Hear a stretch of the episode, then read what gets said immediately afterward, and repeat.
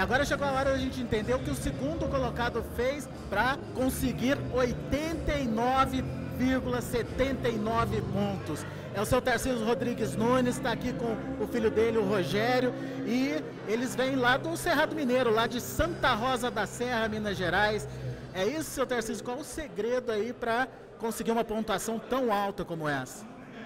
A gente leva a cafeicultura assim com muita seriedade, né? Com muito carinho, com muito amor também, né? Porque é um, um ramo que nos, nos sustenta, nos, nos dá um, um, certo retorno, né? Também, viu? Faz tempo que o senhor trabalha com café? É, eu, eu trabalhei uns tempos na área do magistério rural, sabe? De primeira a quarta série. Mas sempre indo para a roça depois da aula, sabe? Dava minha, minhas aulas lá.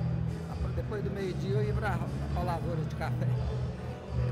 Ô, Rogério, você também tem a sua história no café, então, é isso? Isso.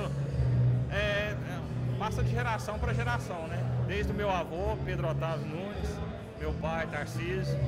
E a gente segue, né, com muito amor, vendo o que eles fizeram a vida inteira com muito amor, a gente pega também né, e faz também com muito amor também o que, o senhor acha que fez de diferente lá na lavoura do senhor para conseguir essa pontuação tão alta?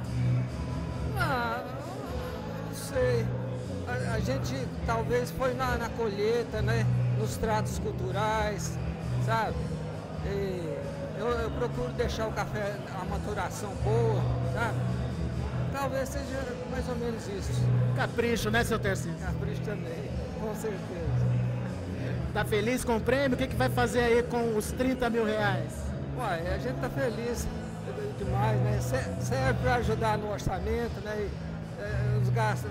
É bom, serve muito.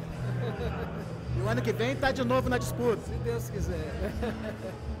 Tá aí então um pouquinho da história do seu Tarcísio Rodrigues Nunes, lá do Cerrado Mineiro, lá de Santa Rosa da Serra. Daqui a pouco a gente volta com mais informações. Música